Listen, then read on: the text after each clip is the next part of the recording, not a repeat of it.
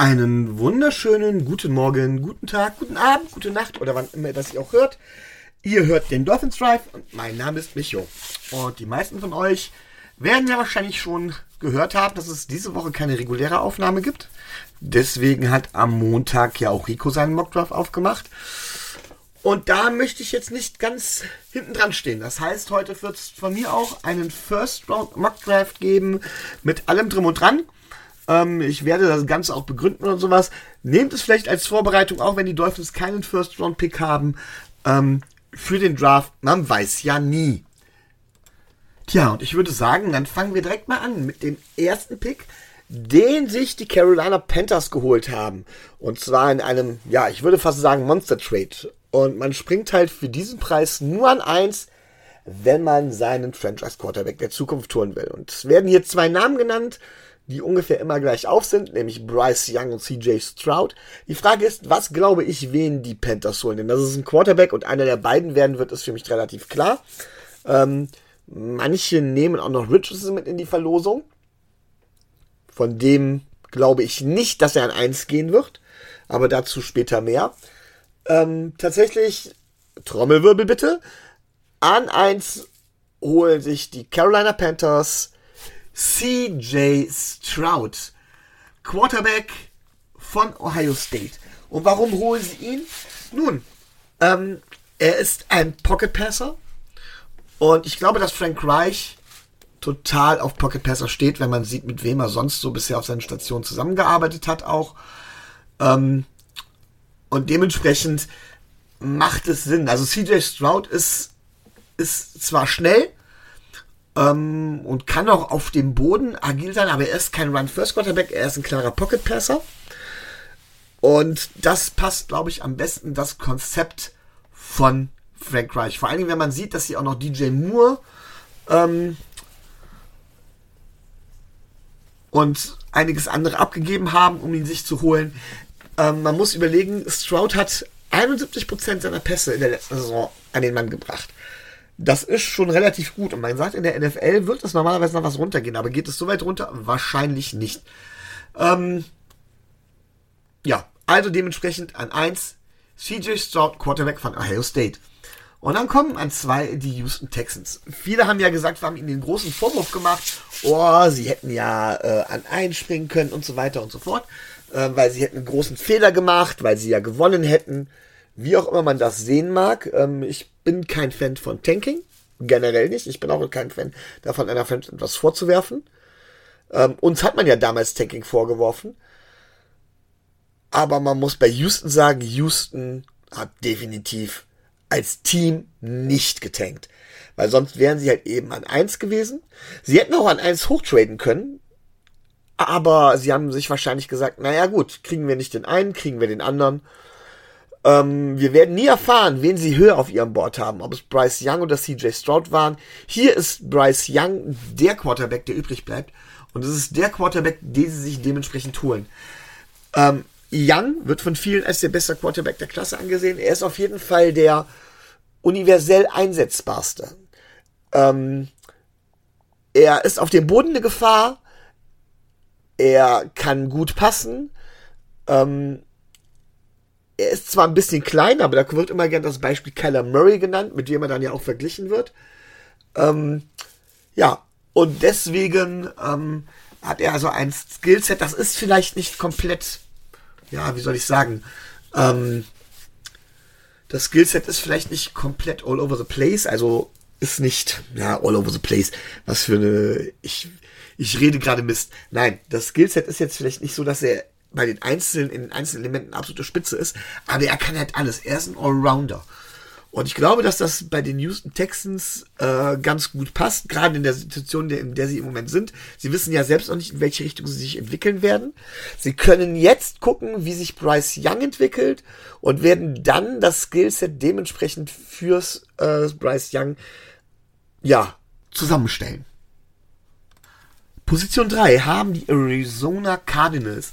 Und ähm, man sagt oft von wegen, wenn ein Team jetzt noch die Wahl haben will auf Quarterback, da Quarterback 1 und 2 definitiv weg sind, müssen sie mit den Cardinals traden. Weil man muss vor die Colts kommen, wenn man das dementsprechend will. Und ich glaube tatsächlich, dass die, also die Titans werden hier oft genannt. Ich glaube aber, die Titans werden sich zurücklehnen. Die Titans werden sich zurücklehnen und werden gucken, was noch übrig bleibt. Stattdessen bleibt den Cardinals hier die Wahl. Sie werden versuchen, down zu traden. Es wird aber kein passendes Angebot geben. Und dementsprechend muss man gucken, wo will man vor allen Dingen hin. Sie versuchen also, ähm, dann weiß man doch, dass sie versuchen, die Andrew Hopkins loszuwerden, um zusätzliches Draftkapital einzusammeln. Also gibt es hier zwei Möglichkeiten. Entweder sie suchen ein, nach einem Ersatz für die Andrew Hopkins oder aber sie gehen auf die andere Seite des Balls und zwar auf die Defense-Seite. Und ähm, ich glaube, dass sie auf die Defense-Seite gehen. Sie haben in der Secondary schon seit Jahren absolute Schwächen. Ja, und dann werden sie sich also da auf Cornerback bedienen. Viele sehen an der Stelle Christian Gonzalez, Cornerback von Oregon, als den besten Cornerback der Klasse. Ähm, und das würde ich sogar fast unterschreiben. Allerdings glaube ich, dass es einen besseren Fit für die Arizona Cardinals geht. Und zwar wählen sie dann an Nummer 3 Joey Porter Jr., Cornerback von Penn State. Ähm, der Sohn des ehemaligen Steelers-Linebackers Joey Porter. Ähm, der in Coverage tatsächlich relativ gut ist. Er ist etwas größer, wird in Press vor allen Dingen zu gebrauchen sein und hat hier auch einen, ja, eine gute Athletik, die ein hohes Potenzial zu vermuten lässt, ein hohes Ceiling. Und ich glaube, dass sich da die Arizona Cardinals an der Stelle davon vielleicht auch ein bisschen blenden lassen oder dass sich in ihn verlieben, wie auch immer man will. Es ist ja immer ein bisschen eine Projection. Und dass sie deswegen sagen, sie nehmen Joey Porter Jr., Cornerback von Penn State. So, und jetzt sind an vier die Indianapolis Colts dran, ähm, die auch kein Trade-Angebot erhalten. Warum auch jeder weiß, sie nehmen einen Quarterback. Die Frage ist, nehmen sie, wer jetzt noch auf dem Board ist, Will Levis oder nehmen sie Anthony Richardson? Und tatsächlich wird es Will Anderson Jr., Defensive End von Alabama. Ähm, wahrscheinlich sogar der beste Spieler overall im im Draft. Ähm, also ein absoluter Value-Pick hier an der Stelle. Ähm, super gut getestet. Dürfte so ziemlich, ja, dürfte in der NFL einschlagen, so ähnlich wie ein Aiden Hutchinson zum Beispiel, mit dem er gerne mal verglichen wird. Wird also ein Top-Prospect werden. Und ähm, ja, hier schlagen die, hier schlagen die Indianapolis Colts zu.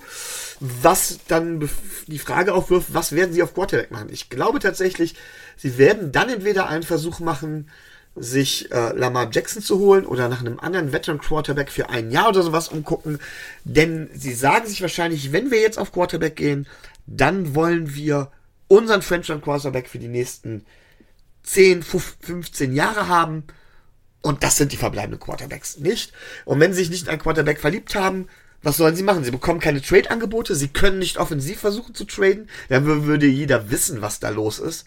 Also nehmen sich den besten Spieler, der verfügbar ist, und voraussichtlich wird es so ziemlich der beste Spieler im Draft, wenn man Positional Value vielleicht ein bisschen beiseite lässt. So, und wenn ich jetzt so auf mein Big Board gucke und gucke, wen die Seahawks auf Position 6 so picken könnten, ist es tatsächlich spannend. Sie haben mehrere Spieler zur Auswahl und normalerweise gehen die Seahawks ja im Draft runter. Aber auch das werden sie jetzt hier an der Stelle nicht tun. Ähm, das wird für ziemliche Unruhe sorgen weil tatsächlich jetzt Teams, die ursprünglich gedacht hätten, sie hätten keine Chance auf einen der Top 4 Quarterbacks, jetzt doch eine Chance haben. Und die Seahawks überlegen, ja, was tue ich anstelle des Seahawks? Auch sie holen, wie gesagt, sie holen kein Quarterback. Ähm, es wäre noch eine Tier Defense, Defense äh, Liner da. Aber ich glaube, dass Pete Carroll nicht so sehr auf Off-Field-Issues steht. Und deswegen gehe ich davon aus, dass sie tatsächlich auf die defensive Seite wieder gehen. Und da geht jetzt tatsächlich Christian Gonzalez, Cornerback von Oregon. Ähm, der hat eigentlich alles, was man von Cornerback verlangt. Größe, sein Speed, er ist beweglich in der Hüfte, er ist kein richtiger Ballhawk, ähm, aber hat sehr gute hat trotzdem sehr gute Instinkte. Ähm, der wird die Secondary der Seahawks direkt auf ein anderes Level heben. Denn die Seahawks werden, glaube ich, noch ein zweites Jahr äh, gucken, was sie an ihrem Quarterback haben. Ich meine, sie haben Geno Smith, der Vertrag ist jetzt zwar klar für den Starting Quarterback ähm, nicht so teuer. Ähm, sie können ihn auch relativ gut, relativ schnell wieder loswerden. Und ich glaube, dass ähnlich wie die Indianapolis Colts die Seahawks hier sagen, na, lass uns erstmal noch abwarten. Vielleicht fällt einer noch später oder weiß Gott wo, vielleicht können wir da noch was versuchen. Wir haben immer noch Drew Lock in der Hinterhand. Hm, mal gucken, wen wir da jetzt greifen. Also, sie holen sich Christian Gonzalez. Und jetzt, an dieser Stelle, machen die Tennessee Titans Nägel mit Köpfen und kommen hoch. Normalerweise wären jetzt an 6 die Detroit Lions dran.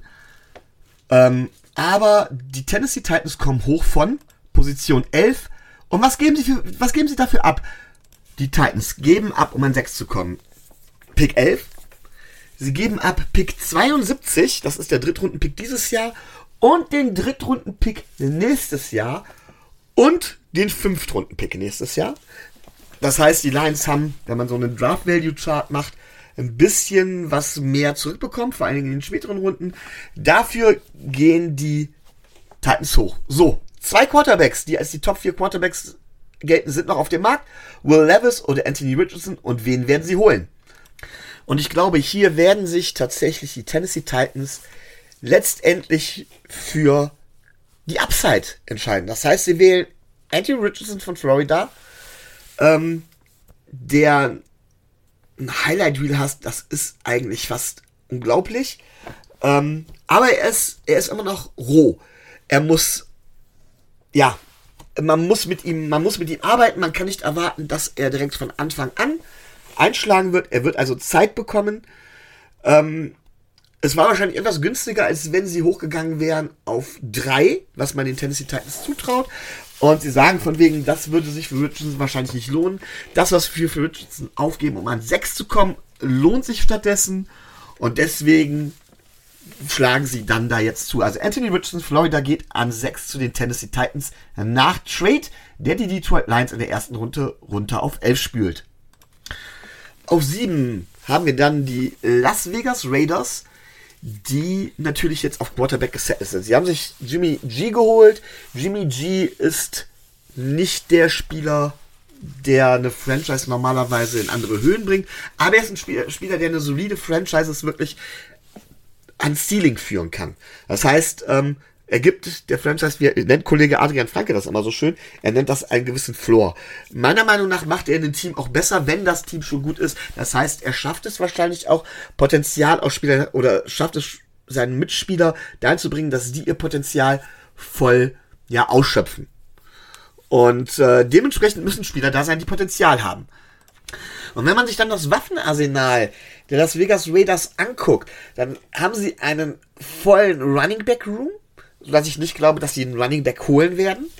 Sie haben mit Davante Adams, mit Keenan Cole, den kann man mit Sicherheit diskutieren, genauso wie bei Philip Dorset, aber mit Jacoby Myers, mit Hunter Renfro, doch einen Wide Receiver Room, der relativ, ja, in Ordnung ist. Sie haben sich mit Austin Hooper einen klaren und OJ Howard auch beides klar auf Tight End verstärkt, weil Jimmy G gerne zu Tight End geht.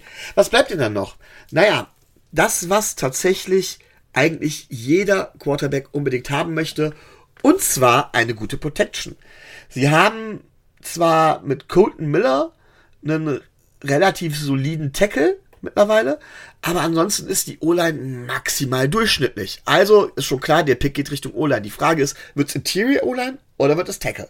Letztendlich werden sie sich entscheiden für den Spielern von Northwestern, nämlich Peter Skoronski, ähm, seines Zeichens hat er im College Tackle gespielt, aber wenn man sich seine, seine Arme anguckt, ist es so ähnlich wie bei unserem lieben Eichenberg. Wahrscheinlich wird er in der NFL eher Guard spielen. Aber er kann beides. Das ist eine Versilität, die die Raiders wahrscheinlich an der Position zu schätzen wissen.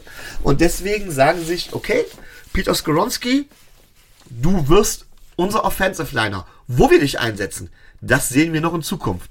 Jedenfalls geht er an 7 zu den Las Vegas Raiders. Und damit stehen die Atlanta Falcons vor dem nächsten Problem. Die Atlanta Falcons haben Desmond Ritter, den sie noch nicht ausreichend getestet haben im Roster.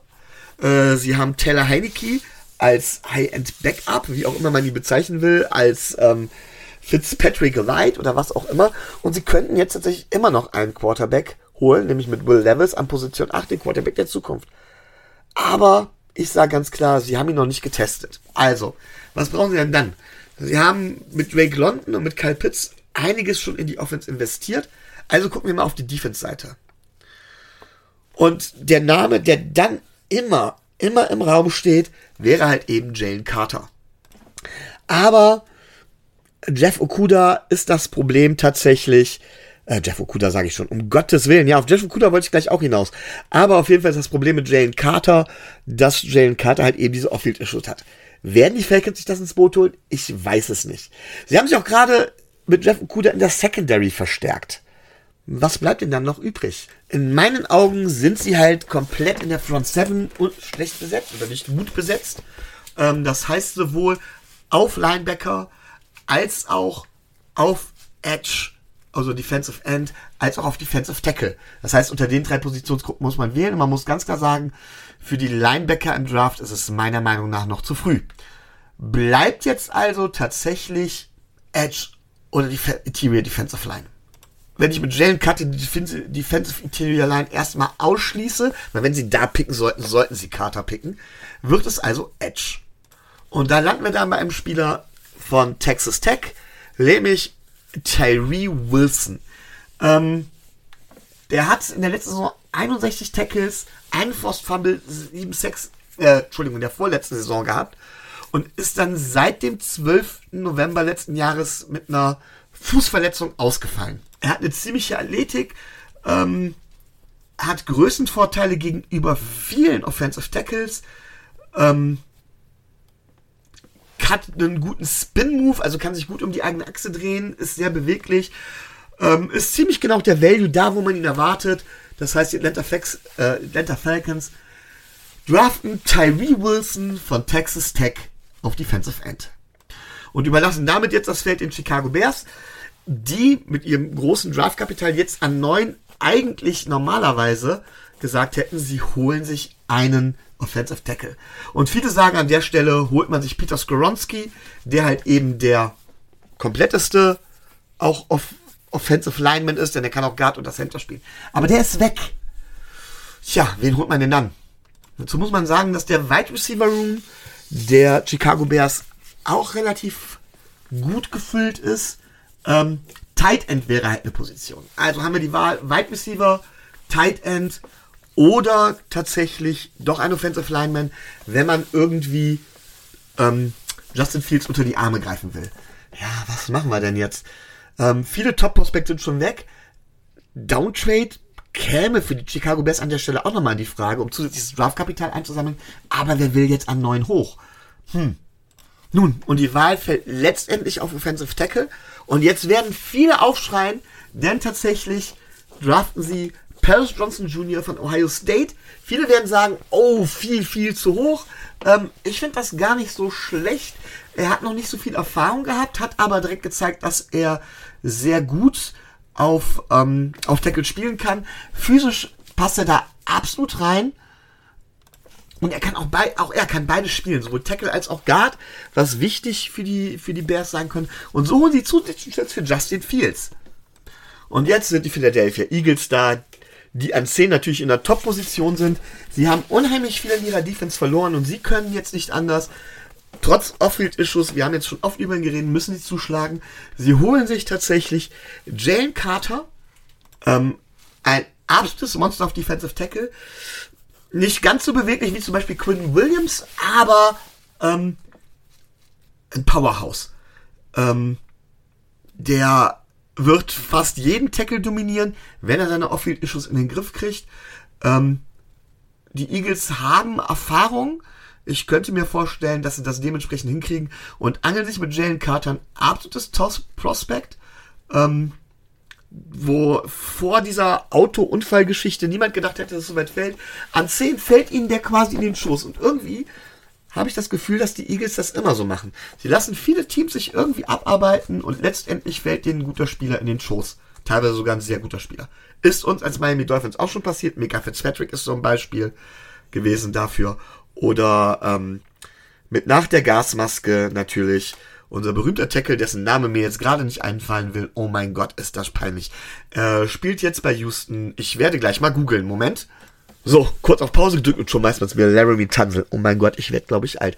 Dass mir, der, dass mir der Name unserer Gasmaske nicht mehr eingefallen ist. Naja, aber die Eagles haben es zum Beispiel auch so gehabt, als wir Jalen Waddle geholt haben. Und gar keine Frage, Jalen Waddle ist ein Top-Quarterback. Äh, Quarterback.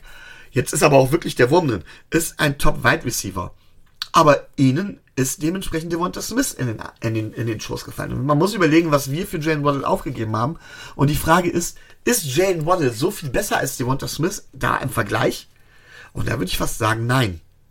So sehr ich Jalen Waddle liebe. Und so machen es die Philadelphia Eagles. Ich finde das eigentlich eine sehr gute Draft-Taktik. Sie fahren damit auch immer sehr, sehr gut. Und jetzt holen sich halt eben an 10 Jalen Carter. Jalen Carter von Georgia. So, und damit kommen wir zur Position 11.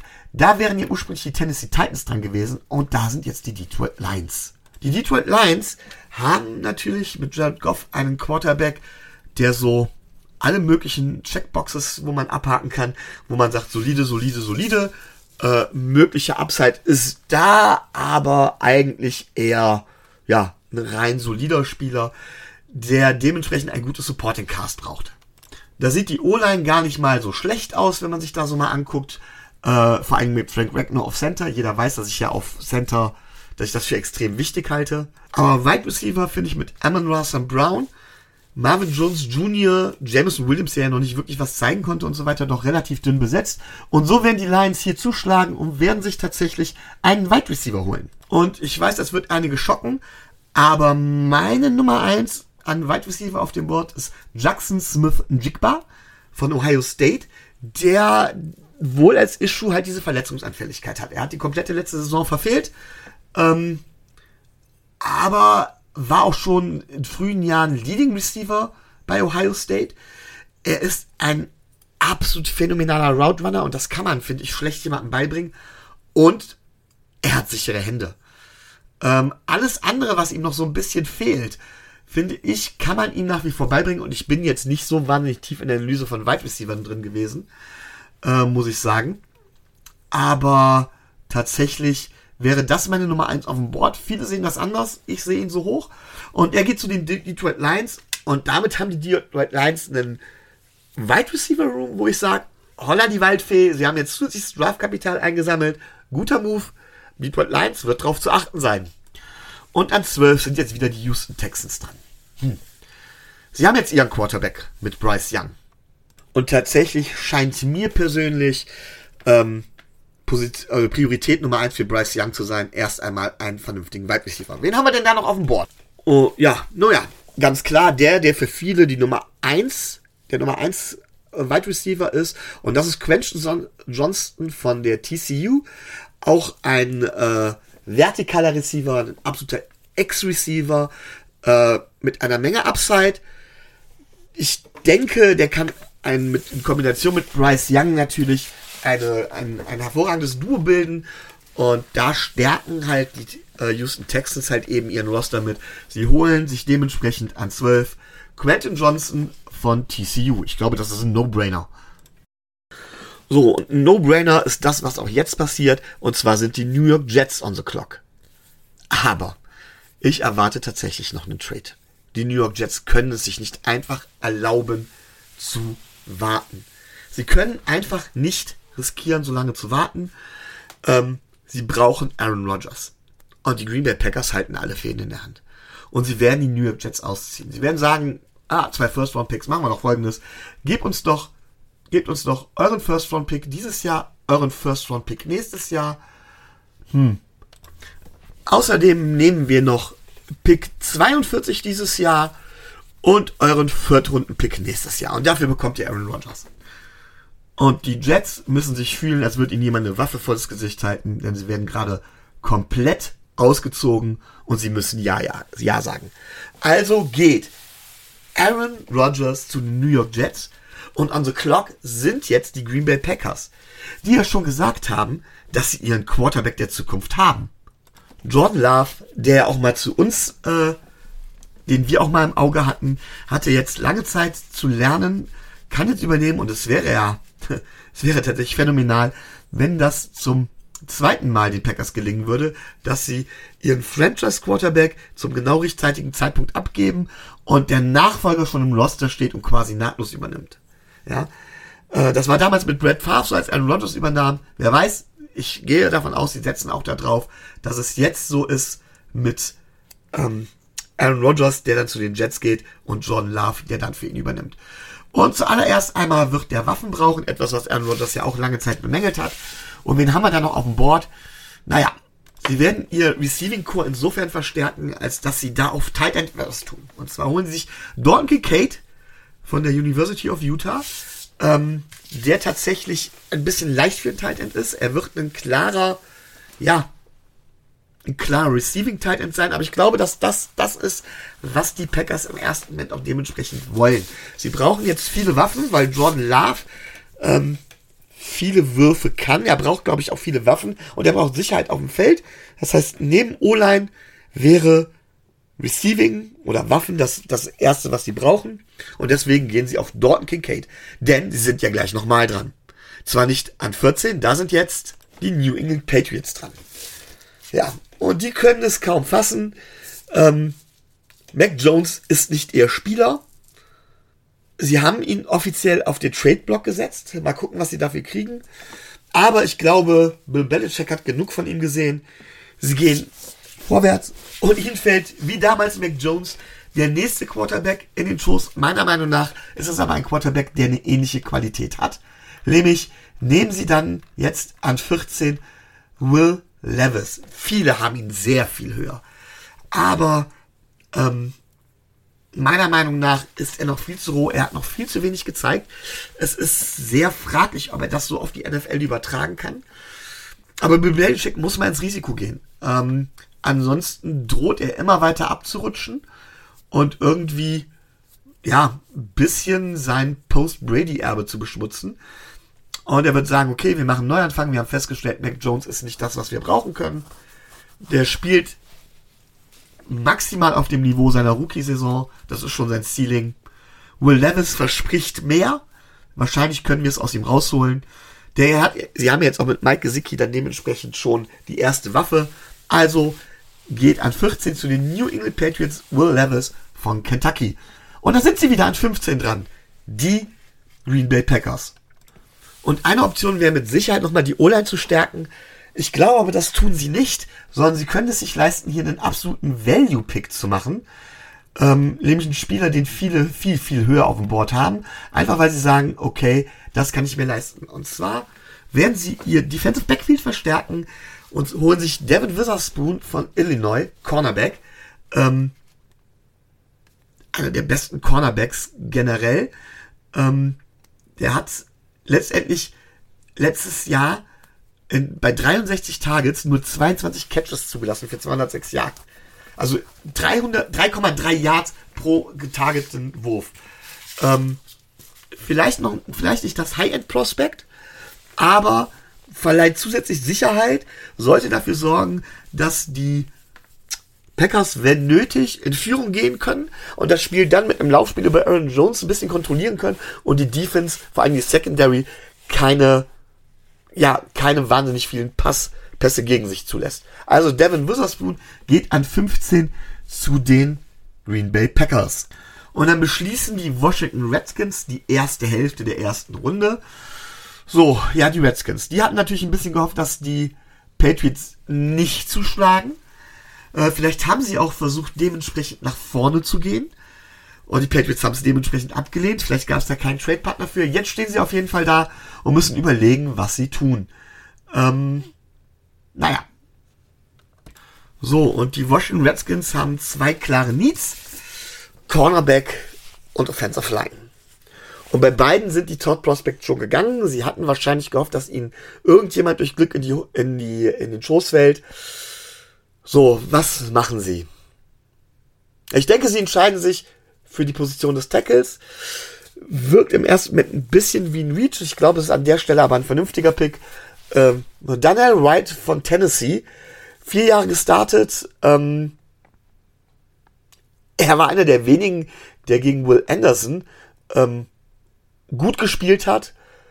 Ein solider Tackle. Ähm, also ein solider Tackle, der hat nicht einen einzigen Sack in der letzten äh, Saison erlaubt. Und ähm, ist auch im Run-Blocking gut zu gebrauchen. Ähm, also ich glaube dementsprechend, sie werden ihn nehmen und er wird die O-Line auch vernünftig verstärken. Das ist jetzt vielleicht kein sexy Pick, weiß ich. Ähm, aber er macht die, die Commanders ja deutlich stärker. Habe ich eigentlich vorhin auch Commanders gesagt? Ich weiß es schon gar nicht mehr. Falls nicht, ich meine natürlich die Washington Commanders. Aber das fällt mir immer noch schwer. Ich habe mir das gerade ganze, äh, das ganze, das ganze gerade nochmal angehört und musste feststellen, dass ich tatsächlich sehr oft Redskins gesagt habe. Das tut mir sehr leid. An der Stelle werde ich jetzt auch noch mal kurz durchgehen, wie die erste Hälfte der ersten Runde verlaufen ist. An 1 picken die Panthers CJ Stroud, an 2 die Texans Young, dann Joey Potter Jr. geht an 3 zu den Cardinals, an 4 zu den Colts Will Anderson Jr., nach Seattle an 5 Gonzalez, dann nach Trade an 6 zu den Titans Anthony Richardson. Die Raiders picken an 7 Skoronski, die Falcons an 8 Tyree Wilson, an 9 die Bears Paris Johnson, an 10 die Eagles Jalen Carter, an 11 nach Downtrade die Lions Smith Jigba, die Texans Quentin Johnson an 12, die Packers nach einem Raubüberfall auf die Jets an 13 Dalton Kincaid, an 14 die Patriots Will Levis, an 15 sind wieder die Packers dran mit Witherspoon und an 16 die Washington Commanders mit dem Offensive Tackle Wright. Die zweite Hälfte der ersten Runde beginnt auf jeden Fall mit den Pittsburgh Steelers und das ist ein bisschen schwierig. Hm, was machen die Pittsburgh Steelers? Ich weiß, was sie machen. Sie finden einen Trade-Partner und traden tatsächlich runter. Und zwar traden sie runter auf 21 mit den LA Chargers, die jetzt the clock sind. Obendrauf bekommen sie noch den Drittrunden-Pick der Chargers, nämlich Pick 85. Und damit sind die Chargers jetzt the clock. Die Chargers haben drei Top Needs. Das wäre Wide Receiver, Defensive Line und Running Back. So, dann wollen wir doch mal gucken. Denn auf meinem Big Board wäre kein Wide Receiver so weit oben, dass es sich für ihn dementsprechend lohnen würde. Aber sie sichern sich die Dienste eines Spielers, der auch eine ein großer Need ist und der tatsächlich, glaube ich, auch etwas höher gerankt war. Und zwar Elijah Kensey, ähm, Interior Defensive Line von Pittsburgh. Kein Nose Tackle, ähm, der jetzt kein Gap Stopper, kein großartiger Run Stopper, aber der ein absoluter Passwasher von innen ist. Macht das Ganze sehr, sehr gefährlich, äh, gibt der Defense eine, eine fantastische zusätzliche Option und verstärkt damit die LA Chargers vor allen Dingen in dem Bereich. Äh, auf den anderen Positionen, gerade Wide Receiver, werden sich wohl in den späteren Runden dann tatsächlich bedienen, wenn da ihrer Meinung nach auch Value da sein wird. Und als nächstes sind dann die Detroit Lions dran, die jetzt auf die andere Seite des Balls gehen, nachdem sie vorhin Wide Receiver äh, gepickt haben. Und zwar holen sie sich jetzt, ich hoffe, sie haben sich Wide Receiver gepickt. Oh mein Gott, allmählich ähm, weiß ich meine ganzen Picks nicht mehr auswendig. Ich dachte eigentlich, hätte man sollte sich sowas vorher immer hundertprozentig aufschreiben. Naja. Ähm, aber jetzt holen sie sich einen Wide Receiver von Maryland. Einen absoluten athletischen Freak. Ähm, vielleicht ein bisschen hoch, aber es ist ein Upside-Pick. Deontay Banks wird von Maryland die Secondary der Detroit Lions verstärken. Ja, und als nächstes sind dann die Tampa Bay Buccaneers dran und die Frage ist, wen holen sie denn jetzt? Ähm, Schwer zu sagen. Äh, sie werden wahrscheinlich mit Kyle Trask oder sowas spielen oder mit Baker Mayfield. Ich weiß es nicht ganz genau. Ähm, es wird auf jeden Fall ein Übergangsjahr sein. Und in so einem Übergangsjahr greift man sich am besten den Spieler, um den man meint, später mal etwas aufbauen zu können. Und ich glaube, sie gehen auf die Defense-Seite, weil sie von der Offense sowieso nicht so viel erwarten werden, holen sich Lucas Vaness von Iowa, Edge Defender, äh, Power Rusher, ähm, der will wirklich, der will durch, der will durch die O-Liner durchbrechen. Äh, auch er noch ein bisschen roh, wie die meisten Spieler, die aus dem Draft kommen. An ihm muss was geschliffen werden. Aber das wird dann ein Spieler der Zukunft sein für die Tampa Bay Buccaneers. Naja, Position 21 wäre ja eigentlich unser Pick gewesen, wenn wir noch dran gewesen wären, wenn wir den noch hätten. Und es gibt zwei Spieler, ähm, wo ich überlege, ob ich die an der Stelle holen würde. Beide wären auf der offensiven Seite des Balls. Ähm, das eine wäre Broderick Jones, Tackle von Georgia, ähm, der eigentlich Left Tackle ist, ähm, ein guter Passblocker ist, aber ich glaube, man könnte ihn auf Right Tackle auch umschulen. Ich glaube, das wäre möglich, aber ich bin kein so großer Umschulen-Fan. Trotz allem, ähm, 22 Jahre alt, 311 Pfund, 6 Fuß 5 groß. Broderick Jones wäre wahrscheinlich meine erste Wahl an der Position. Meine zweite Wahl würde über, wird überraschen, denn tatsächlich würde ich zum besten College gehen, das es in, der, äh, in, in den USA gibt. Und das ist natürlich Notre Dame, das wissen wir alle. Ähm, ich würde einen Spieler holen, der auch knapp 22 ist. 6 Fuß 4, 249 Pfund. Michael Meyer. Allein schon wegen dem Namen. Als, als Filmfan muss ich Michael Meyer, eigentlich Michael Myers, natürlich holen. Er ist halt ein Tight End und zwar ist er ein Tight End, der alles kann. Er ist jetzt also kein reiner Receiving Tight End. Ähm, ich bin nicht der Meinung, dass wir unbedingt einen riesen, riesen Need auf Tight End haben, aber Michael Meyer wäre tatsächlich der Value Pick an der Stelle und äh, Broderick Jones wäre der sinnvolle Pick an der Stelle. Wenn wir 21 hätten, würde ich wahrscheinlich entweder versuchen, down zu traden oder aber tatsächlich Michael Meyer holen. Als Value-Pick, Broderick Jones könnte auch gut sein, dass man ihn noch später bekommt. Ähm, es war eine Frage, die eigentlich an Rico ging, was wir an 21 picken würden. Ich hoffe, es ist okay, wenn ich die Frage auch beantworte. Eine weitere Wahl an der Stelle natürlich Anton Harrison, äh, Offensive Tackle. Wäre auch möglich, wäre vielleicht sogar sogar die Wahl, die man eher treffen sollte als Broderick Jones. Ähm, Wäre nicht so ein Upside-Pick. Aber wie gesagt, ich bin gar nicht so überzeugt davon, die Tackles an dieser Position zu nehmen. Ähm, sollte man aber im Hinterkopf haben. Das definitiv. Und nachdem ich gerade eben nochmal nachgehört habe, habe ich gesehen, oder habe ich gehört, dass ich gesagt habe, äh, die, die Lions holen sich einen Wide Receiver mit Deontay Banks. Deontay Banks ist natürlich Cornerback. Ich habe später korrigiert, aber hier auch nochmal die kurze Korrektur dazu. Aber jetzt an 20. An 20. Die Seattle Seahawks sind ja mit Pick 5 schon auf Cornerback gegangen. Und jetzt ist die Frage, was machen sie? Gehen sie wieder, gehen sie auf die offensive Seite des Balles? Nein. Es ist noch ein Spieler auf dem Board, der tatsächlich die Defense der Seattle Seahawks ordentlich verstärken würde. Und das wäre Miles Murphy, seines Zeichens Defensive End, kommt von Clemson. Ähm, da kann man einfach nicht mehr vorbei. Ist halt eben auch ähm, ein absoluter pass ein absolutes Pass-Monster. Das sind irgendwie alles diese athletische Freaks, die eine Menge Upside dementsprechend haben können. Ähm, er ist Junior, man hat also nicht wahnsinnig viel Erfahrung. Es wird ein Upside-Pick sein. Aber ich glaube, dass Miles Murphy in der Defense der Seahawks gut funktionieren kann. Und damit haben sie eine weitere Position verbessert und sie werden ihre, ja, ihre, ähm, ihre Defense damit auf ein anderes Level heben. So, und jetzt sind an 21, ich sage übrigens sehr oft so, kann das sein? Also an 21 nach Trade sind die Pittsburgh Steelers dran. Die Steelers haben tatsächlich verschiedene Positionen, äh, wo sie Need haben.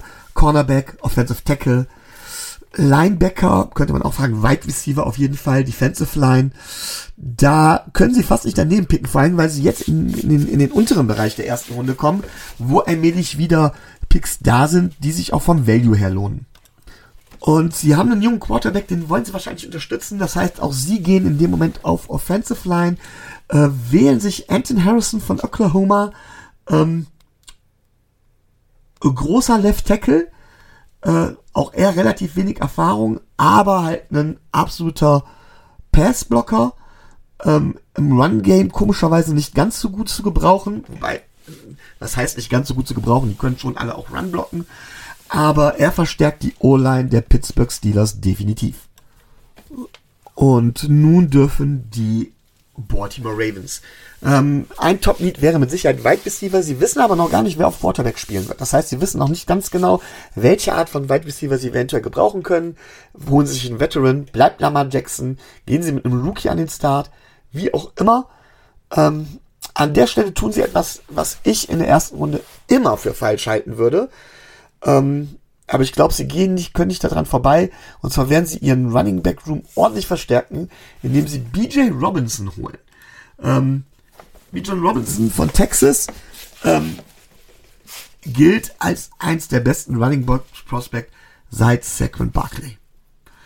Ich würde nie so früh auch einen Running Back holen, aber ich glaube, dass die Ravens das tun werden, um grundsätzlich auch eine Chance zu haben, auch ohne einen super Quarterback ähm, weiterhin ein vernünftiges Laufspiel aufzuziehen, beziehungsweise weiterhin offensiv ein bisschen was reißen zu können.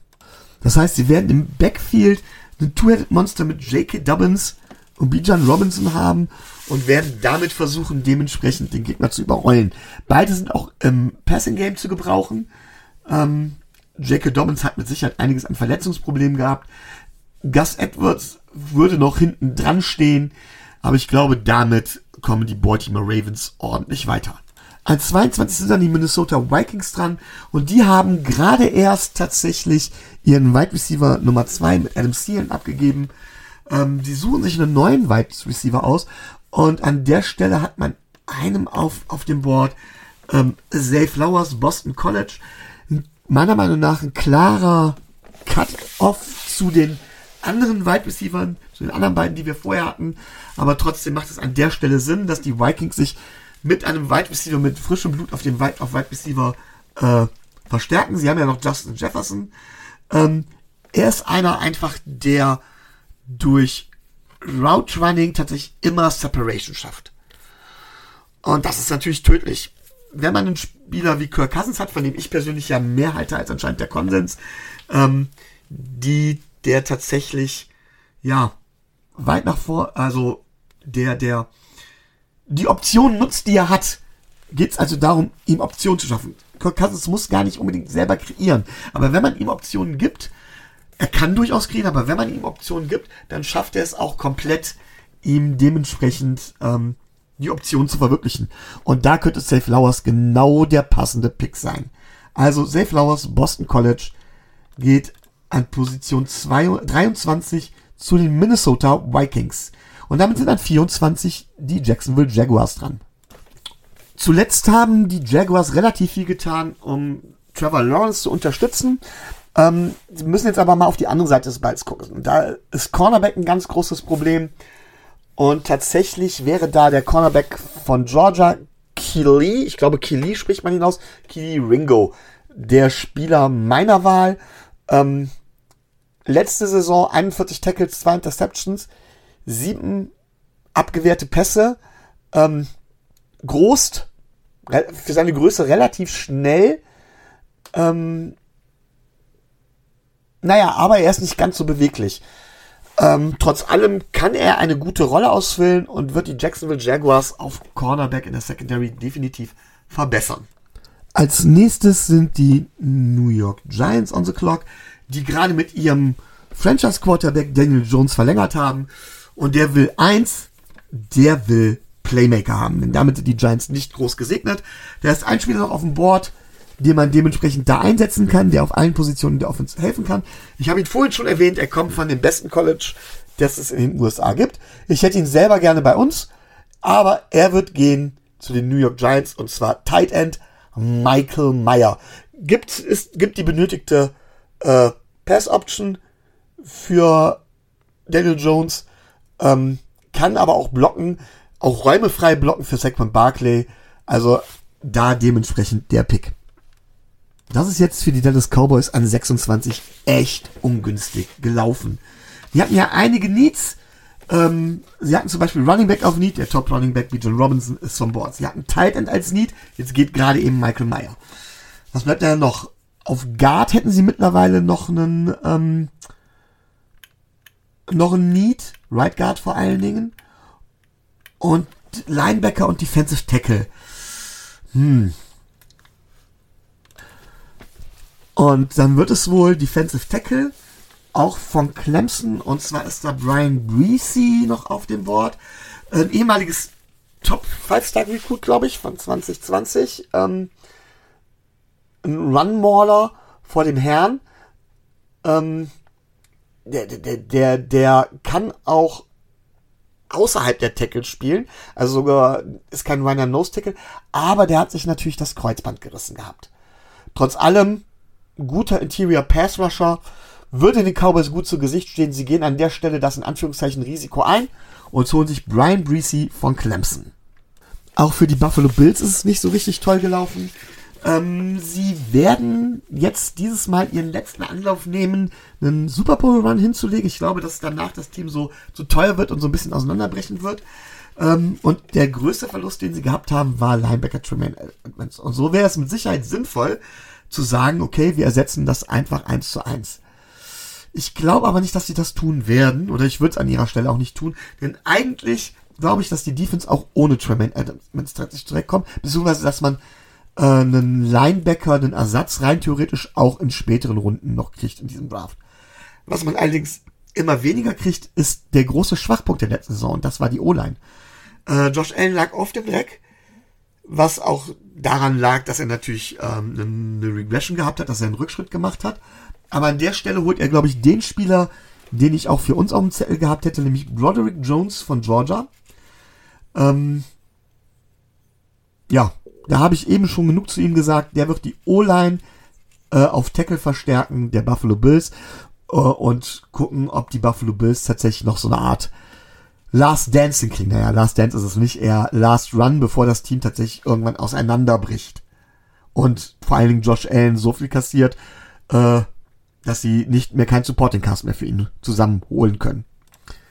Die Bengals hingegen werden sich weniger auf der offensive Seite des Balls verstärken, sondern gucken in die Defense.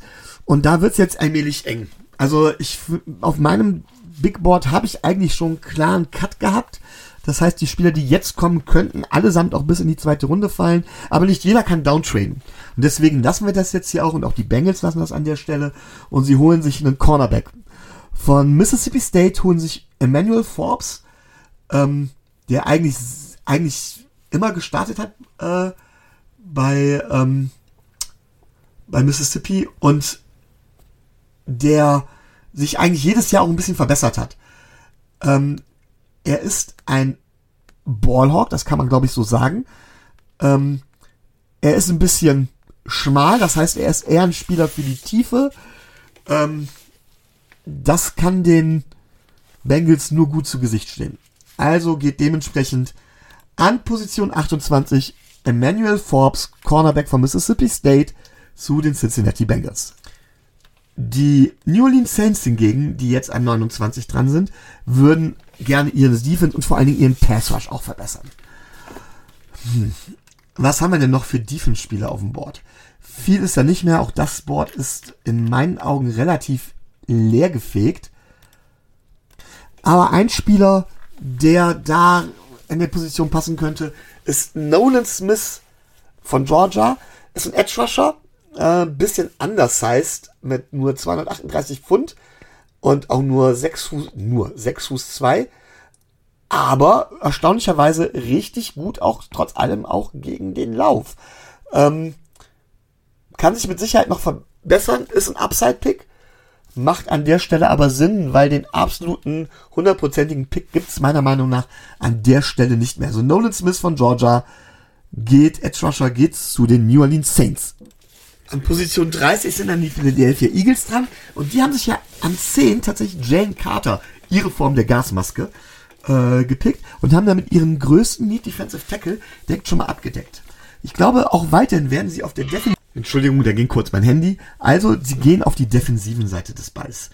Ähm, und da ist ein Spieler, jetzt nicht unbedingt Top-Spieler bei mir auf dem Board, aber einer, der dann doch weitergefallen ist, als der Konsens denkt.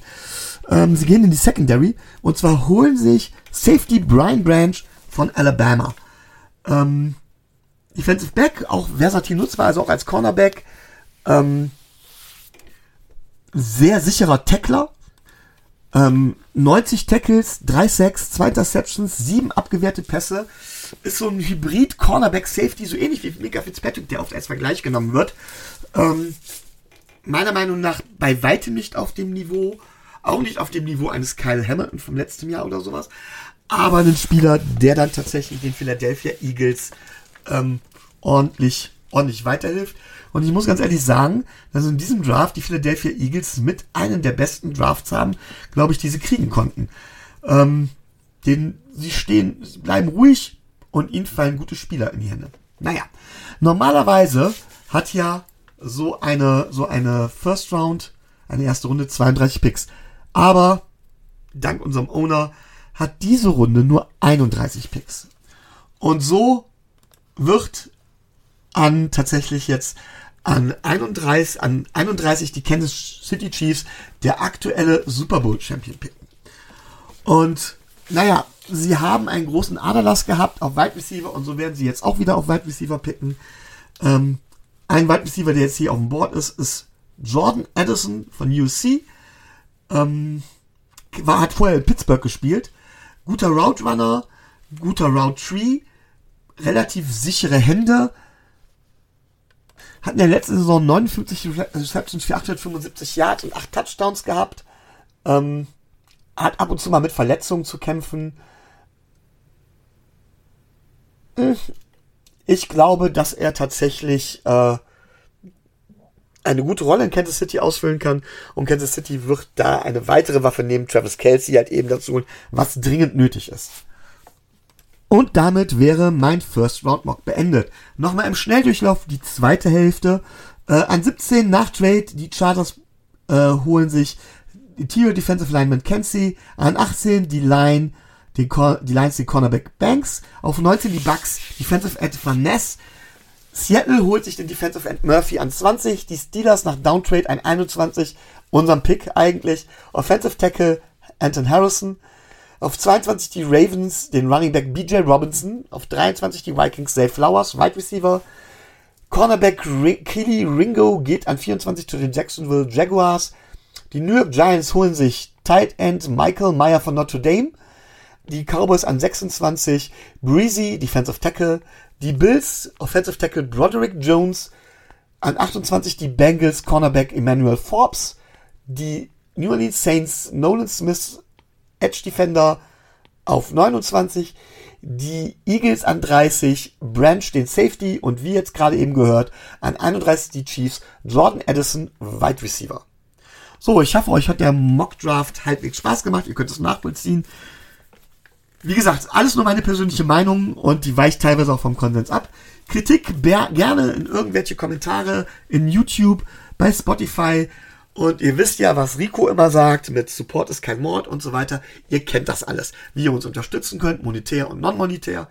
Ich danke euch auf jeden Fall fürs Zuhören. Sowieso gedanke ich euch generell, dass ihr uns im Moment noch nur drei, aber auf Dauer hoffentlich mehr, regelmäßig zuhört, wenn wir über Football gehen. Denn letztendlich sind wir auch nichts anderes als ein paar Amateure, ein paar Fans, die sich einfach nur unterhalten.